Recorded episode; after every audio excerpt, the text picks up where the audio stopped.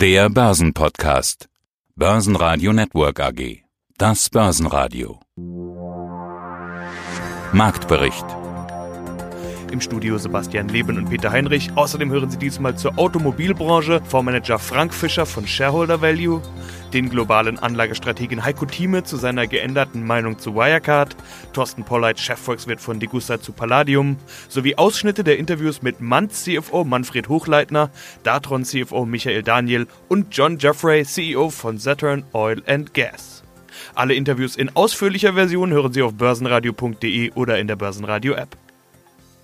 Der DAX gibt am Mittwoch erneut ab. Minus 0,5% auf 13.222 Punkte. Und das, obwohl aus der deutschen Wirtschaft eigentlich gute Nachrichten kamen. So war der IFO-Index besser als erwartet. Das ist ja ein Stimmungsindikator und damit vielleicht auch ein Blick in die Zukunft. Die Stimmung im verarbeitenden Gewerbe verbessert sich. Im Dienstleistungssektor ist der Wert sogar auf den höchsten Stand seit einem halben Jahr gestiegen. Die Meldungen des Tages kamen unter anderem von der Deutschen Bank. Die will 200 bis 300 Filialen schließen. Filialen der Deutschen Bank und der Postbank werden betroffen sein. Die Aktie legt etwas zu. Die Meldung des Tages kam aber aus dem Automobilsektor. Hier kommt es zur Megafusion von Fiat Chrysler und PSA. Mein Name ist Frank Fischer von der Shareholder Value Management AG in Frankfurt. Ich bin CEO und zuständig für unsere Fondsmandate, unter anderem den Frankfurter Aktienfonds für Stiftungen, Frankfurter Stiftungsfonds und den Frankfurter Value Focus Fonds, aber natürlich auch für die Shareholder Value Beteiligung AG. Grenze ziehen, finde ich, ist ein ganz interessantes Stichwort. Das nehme ich mir gleich mal auf. Wo zieht man denn die Grenze? Beispielsweise Autobauer und Zulieferer. Ein großes Thema des Tages ist ja jetzt die genehmigte Fusion zwischen Fiat Chrysler und PSA. In Finanzkreisen redet man heute deshalb ganz viel über Automobilaktien, deshalb habe ich das gerade vor Auge. Okay, sie orientieren sich ja an Small Caps und Mittelständlern, also werden die Big Player jetzt sowieso nicht in Frage kommen. Aber wie ist es denn mit dem Automobilsektor, der ja als ein ganz großer Erzeuger der Umweltgifte, die wir gerade in der Luft haben, gilt. Ist das nachhaltig? Kann man sowas, kann man da in guten Gewissens investieren? Ja, und da geht es dann genau los. Ist das jetzt nachhaltig, dass VW eine Strategie hat, wo sie sehr stark in Stromer geht, wo die Stromer tatsächlich eben in Afrika mit Kinderarbeit und unter sehr fragwürdigen Umweltbedingungen die Materialien abbauen, die eben Grundlage der Batterie sind. Also selbst so ein EV, also Electric Vehicle, ist eben jetzt nicht unbedingt per se nachhaltig, aber es kann ein dauerhafter Innovationsimpuls sein, der uns dann mit dem Fortschritt in der Batterietechnologie und vielleicht nicht mehr ganz so belasteten Grundstoffen kann das durchaus eine Entwicklung dahin geben. Also so kann man jede einzelne Aktie diskutieren, aber wir sind zum Beispiel, haben einen defensiveren Ansatz gewählt für die Automobilbranche. Wir haben zum Beispiel eine EDAC oder eine Bertrand, das sind die Ingenieursdienstleister, die diese Entwicklungsleistungen bringen. Die hängen natürlich auch im Erfolg der Automobilbranche, die profitieren aber auch von der Vielfalt der verschiedenen Antriebe. Und denen ist es egal, ob jetzt ein Hybridauto dort in der Entwicklung ist, ein elektrisches oder auch noch ein Diesel, den ich übrigens auch nicht ausschließen würde in dem Mix der Dinge, die wir benötigen, um diesen Übergang zu gestalten, bis wir vielleicht alle mit so viel ja, Renewable Energy aus der Brennstoffzelle, weil wir so viel produzieren können, dass so viel Abfallstrom entsteht, dass sich das lohnt, auf die circa fünf Sechstel der Energie zu verzichten, die bei der Produktion von dem Wasserstoff leider einfach entfallen. Das geht weg. Es bleibt halt dann nur ein Sechstel der Energie übrig. Aber anstatt die Windenergie, die wir zurzeit finden können, in den Boden zu leiten, um sie zu entsorgen, weil wir einfach die noch nicht transportieren können über die lange Strecke, wäre es natürlich viel sinnvoller, das jetzt in Brennstoff über einen Wasserstoffwandel dann einzusetzen. Und das sind alles die Aspekte, wo man wirklich im Detail schauen muss, was will ich denn wirklich machen. Und wenn man sich nicht sicher ist, dann kann man eben auch einen defensiveren Weg wählen, so wie ich das jetzt zum Beispiel bei der Automobilbranche mit unseren Ingenieursdienstleistern skizziert habe. Im DAX war der Verlierer des Tages Continental. Dort kamen schlechte Absatzzahlen von Wettbewerber Michelin. Conti zog es mit nach unten. Stärkster DAX-Gewinner ist Wirecard. Heiko Thieme, globaler Anlagestratege. Aber jetzt komme ich zu dem, der ich ja, man nannte meine Aktie des Jahres, das heißt die Wirecard. Ja, nun muss ich ehrlich sagen, auf einem Flug hier rüber habe ich doch etlich mal schlucken müssen. Ich habe mir den Wirtschaftswochenbericht angeschaut von A bis Z. Ich muss sagen, diese Vorwürfe, so massiv, wie sie dargestellt sind, kann ich nicht aus dem Weg räumen. Zwar dreht es sich hier darum, und jeder, der die Wirtschaftswoche hat, sollte man anschauen oder im Internet abrufen, Wirtschaftswoche Bericht über die Wirecard. Die Beschuldigungen sind nicht bestätigt. Aber wenn man solche Beschuldigungen hat, und dann dreht sich um Geldwäsche, hier geht es um dunkle Machenschaften, welche Unternehmen in Dubai dahinter stehen, von denen es mehr als Briefkassenunternehmen erscheinen, als echte Unternehmen. Da ist so viel Dubioses dabei. Und aus meiner Sicht hat das Management diese Anschuldigung nicht schlagkräftig entwertet. Das heißt, wir müssen hier uns Folgendes fragen. Warum hat ein Unternehmen ein Problem, solche Anschuldigungen im Klartext zu entwerten? Das hat Herr Braun nicht geschafft. Er redet zwar immer von einer rosigen Zukunft. Ich habe auch das akzeptiert als Perspektive. Aber ich muss jetzt sagen, bei den vielen Fragezeichen möchte ich doch auch Antworten darauf haben. Ohne jetzt vorzugeben, oh, die haben gemauschelt. Aber der Verdacht, dass dort etwas aufgetreten sein könnte, den kann ich nicht einfach beiseite schieben. Sollte es nämlich stimmen, und nehmen wir an, das Unternehmen würde dann, also die Aktie würde sich halbieren und so weiter, dann würde man sagen, Herr Thiel, wie konnten Sie sowas ignorieren? Eine solche Anschuldigung kann man nicht ganz ignorieren. Die muss aus dem Weg geräumt werden. Und wenn es sich bestätigen würde, selbst wenn das Unternehmensmodell erfolgreich bliebe, würde nicht mehr auf meiner Empfehlungsliste stehen, weil ich solche Machenschaften mit Geldwäschevorwürfen nicht akzeptiere.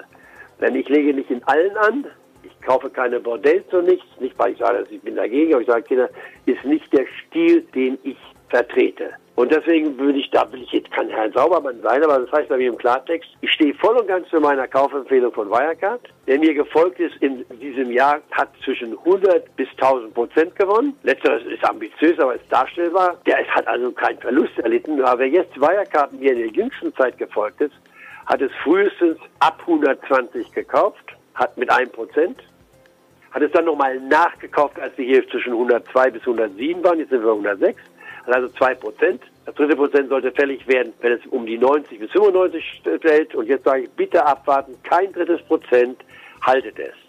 Wer nicht gekauft hat zwischen 110 bis 120 oder gewartet hat und erst unter 110, zwischen 110 und 102 gekauft hat, 1 Prozent, haltet das Prozent, aber bitte erst nachkaufen, wenn ich es annonciere. Weil mir einfach hier zu viele Fragezeichen aufstehen. Wer noch gar nichts hat, Hände weg von Wirecard, aus den eben genannten Gründen. Meine Prognose, das ist jetzt etwas paradox, 175 bis 225, lasse ich dennoch im Raum bestehen als Zielrichtung für das kommende Jahr. Mein Name ist Thorsten Volleit, ich bin der Chefvolkswirt der Degussa. Ja, neben Gold gibt es ja noch weitere Edelmetalle. Auf den ersten Blick könnte man Palladium auch für Platin halten oder vielleicht sogar für Silber. Alle drei Edelmetalle glänzen, wenn man so einen Barren anschaut oder, oder als Münzform sieht, so Silberfarben quasi um die Wette. Palladium ist ja 2019 auf Rekordhoch wertvoller als Gold teilweise. Der Palladiumpreis ist ja binnen nur eines Jahres um 60 Prozent gestiegen, ja und damit sogar deutlich teurer als Gold und Platin. Jetzt stellt man sich die Frage nach dem Sinn dahinter. Wie, wie ist denn das Ertragsrisikoprofil von Platin und Palladium?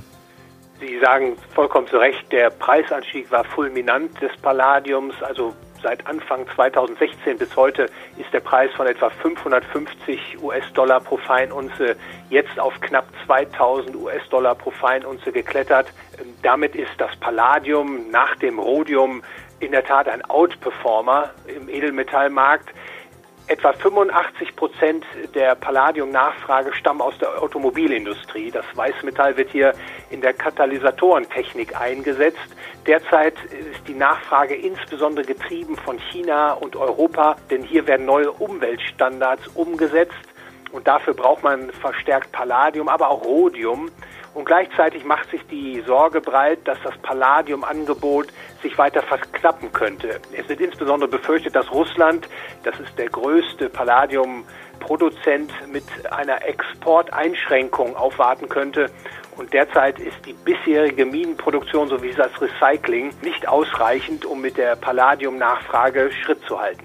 Ja, sollte man denn jetzt noch einsteigen? Man muss an der Stelle vorsichtig sein, denn es lässt sich nicht verlässlich sagen, ob der Palladiumpreis bereits eine Art Gleichgewichtsniveau erreicht hat.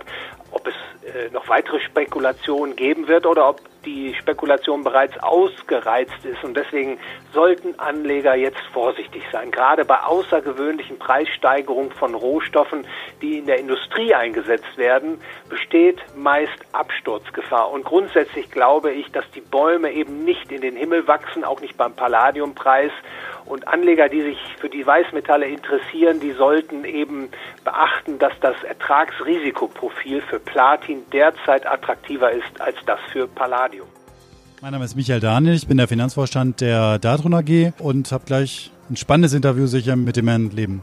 Ausblick 2020. Sie hatten ja gerade schon angedeutet, über die Margen haben wir schon kurz gesprochen. Ich hatte Zitat gesehen, Sie erwarten zwar eine eher seitwärts verlaufende Geschäftsentwicklung, bei einer sich wieder besser entwickelnden Konjunktur besteht dennoch Wachstumspotenzial. Umsatzseitig planen wir aktuell dementsprechend für das nächste Geschäftsjahr in einer Spanne von 53 bis 58 und EBIT-Marge von 5 bis 9 Prozent. Haben wir gerade schon kurz drüber gesprochen. Die Konjunktur, die können Sie nicht beeinflussen. Also das ist schwierig. Die EBIT-Marge können Sie sehr wohl beeinflussen. Wo setzen Sie denn da an? Also was sind da die Stellschrauben, die vielleicht für 2020 geplant sind? Also die EBIT-Marge könnte man natürlich anpassen, indem man sagt, so, wir würden als Beispiel in Richtung Freisetzung bei Mitarbeitern oder ähnliches gehen. Mitarbeiter sind für uns das höchste Gut. Wir haben unglaublich viele Softwareentwickler, Ingenieure, Produktionsmitarbeiter, absolutes Fachknow-how haben wir bei uns in der Firma. Wir haben das in den Jahren 2008, 2009 gezeigt. In dem Augenblick, wo eine Krise wie 2008 oder 2009 sich ereignen würde, würden wir trotzdem versuchen, alle unsere Mitarbeiter an Bord zu halten, weil das unser höchstes Gut für die Zukunft ist.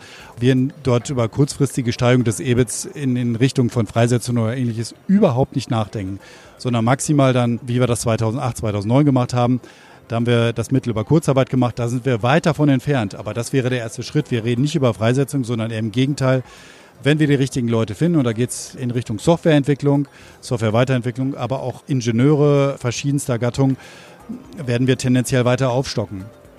Ja, dann sprechen wir zum Schluss noch über die Aktie. Wir treffen uns auf einer Kapitalmarktkonferenz MKK in München. Hier sind die potenziellen Aktionäre, Investoren und die schauen natürlich auch auf ihre Aktie. Mehr Jahrestief, wir hatten es vorhin schon kurz angesprochen. Sie hatten gesagt, das ist überhaupt gar nicht gerechtfertigt. Klang so ein bisschen nach sippenhaft. Was sagen Sie denn den, den potenziellen Aktionären, Investoren hier, warum die sich jetzt für ihre Aktie interessieren sollen? Wir haben eine kernsolide Bilanz. Also gucken Sie in unsere Bilanz rein. Wir haben 8 Euro Eigenkapital je Aktie bei 10 Euro Aktienwert.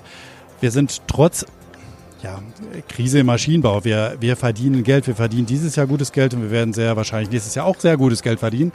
Und äh, dann steht das Wachstum gerade erstmal an. Wir sind ziemlich gut positioniert. Wir haben in den letzten Jahren gezeigt, dass wir jährlich um roundabout 8 bis 10 Prozent wachsen können, dass wir unseren Ertrag steigern können. Da erinnere ich mich noch sehr gut an das Interview von vor drei Jahren. Wir haben gesagt, wir planen in den nächsten Jahren unseren EBIT zu steigern, jedes Jahr um einen Prozentpunkt. Das haben wir hinbekommen. Dieses Jahr kommt die schleppende Konjunktur uns ins Kontor. Ansonsten hätten wir das dieses Jahr auch hinbekommen. Also im Grunde genommen haben wir das, was wir die letzten Jahre auch gesagt haben, haben wir hinbekommen. Und das werden wir in der Zukunft auch versuchen zu schaffen. Und es wäre sehr zuversichtlich, dass wir das schaffen werden. Ja, herzlich willkommen. Mein Name ist Manfred Hochleitner. Ich bin der Finanzvorstand der Manns AG seit äh, Juli 2018 und sie sind ein Maschinenbauer und das äh, ist ja eine Branche, die ganz besonders unter der Konjunkturdelle gelitten hat. Man hört das von überall. Deutschland knapp an der Rezession vorbeigeschraubt. Manche Branchen sehen diese Konjunkturdelle durchaus. Stichwort Handelskrieg, Investitionszurückhaltung. Wir kennen diese ganzen Schlagwörter, die uns das Jahr über eigentlich schon begleiten. Das sieht man auch bei Ihnen, nicht zuletzt an der vor ein paar Wochen gesenkten Prognose. Wie ist denn aus Ihrer Sicht die Lage aktuell? Bei uns ist die Situation etwas anders. Bei uns ist genau andersrum. Unsere Märkte sind leider etwas verspätet. Deswegen mussten wir die Guidance korrigieren. Wir sind Maschinenbauer, vollkommen richtig. Allerdings sind wir in großen Wachstumssegmenten unterwegs und dort vor allem im Bereich der neuen Elektromobilität. Wir dachten eigentlich mit, äh, dass der Bedarf bereits dieses Jahr extrem nach oben gehen wird. Wir sehen, dass sich das jetzt in 2020, 2021 zeigen wird. Äh, deshalb mussten wir unsere Guidance noch mehr anpassen. Aber für uns ist ganz wichtig, die Wachstumsmärkte langfristig bleiben hochattraktiv, in denen sich die Manz AG bewegt. Okay, gehen wir noch genauer rein. Ich nenne gleich noch ein paar Zahlen. Neun Monatszahlen. Umsatz unter Vorjahr 198 Millionen Euro nach 212 im Vorjahr. Sie hatten jetzt schon ein paar Gründe genannt, unter anderem E-Mobility. Ich hatte gelesen, vor allen Dingen der Aufbau einer europäischen Batterieproduktion äh, ist etwas langsamer angelaufen. Projektverzögerungen im Solarbereich, fehlende Großinvestitionen. Da sind wir wieder bei diesem Stichwort Investitionsverschiebungen, Zurückhaltung und so weiter. Oder wo hakt es bei Ihnen? Wir wickeln gerade im Bereich Solar, Sie haben das völlig richtig erwähnt, einen Großauftrag ab. Es sind im Prinzip zwei Aufträge, 300 Megawatt in der Gegend von Chongqing, rund 40 Megawatt in Peking. Bei beiden dieser Aufträge ist der Hallenbau kundenseitig verzögert, liegt also nicht in unserem Verantwortungsbereich. Nichtsdestotrotz hat es natürlich Auswirkungen auf uns, weil wir dadurch verspätet auch unsere Maschinen und Anlagen in die Hallen einbringen konnten. Ja, daher wird sich dieser Umsatzanteil nach 2020 verschieben. Das sind rund 50 Millionen, die wir dort dieses Jahr nicht mehr realisieren konnten. Das Thema Batterieproduktion ist in aller Munde momentan. Sie haben vielleicht gesehen, gestern endlich ist klar, wie viel äh, Fördergelder jetzt auch in den äh, deutschen Markt gehen dürfen. Auch da haben sich Verzögerungen ergeben aus der Unklarheit der, der Förderbedingungen, aber auch aus der neuen Technologie, die hier in der deutschen und europäischen Automobilindustrie sich erst manifestieren muss. Wie gesagt, für uns ist es wichtig, dass die mittel- und langfristigen Trends in diesem Markt weiter aktiv äh, und Wachstum zeigen und das wird weiterhin der Fall sein. So I'm John Jeffrey with Saturn Oil and Gas. I'm their chairman and CEO. Sounds like Canada? Yes, absolutely. We're a Calgary based oil company based out of Western Canada, specifically in Calgary, and our operations are in Saskatchewan. Sie bohren nach Öl und Gas. Okay, und fördern das auch. Sie sind aus Kanada, wie wir gerade erfahren haben. Wie viel Öl und Gas haben Sie eigentlich bisher in diesem Jahr, also year to date 2019, produziert? So far this year, we've drilled 20 wells. All of our wells have been successful. We continue to buy land, expand. As we speak right now, we're drilling four more wells in the fourth quarter of 2019. We're bringing those on right now. They look very successful, and we're looking forward to seeing the production results they add. Und wie viel ist das, wenn man es in Containern, in Ölfässern umrechnet? Wie viel Lastwagen bräuchte man? Da hätten Sie vielleicht einen Vergleich. Sure. So generally, you measure oil in barrels. So what we're producing right now is about a thousand barrels a day. And generally, when we discover a new well, uh, a good well for us is about 70,000 barrels, is what it will produce over the life of it. The life is generally about 14 years. Lots of our wells will come on between 100 and 150 barrels a day and kind of decline down. But generally, 70,000 barrels is what we'll produce out of, a, out of a full life of a good well. Zu welchem Preis konnten Sie das durchschnittlich im Jahr 2019 verkaufen? Oil prices fluctuated a bit. We sell at WTI, and WTI has fluctuated from kind of highs of, of 65 down to 52. I will say one thing that Saturn does better than anybody else in the Viking is we have the lowest cost per barrel. So our total cost per barrel are less than $10. So we sell a, a US barrel, and on average over the 2019 year, uh, we will make $52 a, par- a barrel for every barrel we've sold. Okay, also nochmal Rückfrage. Was brauchen Sie für einen Ölpreis, damit Sie profitabel sind?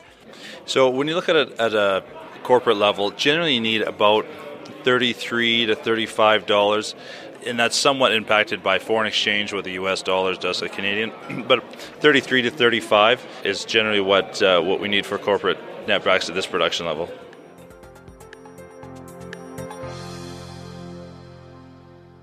Börsenradio Network AG Marktbericht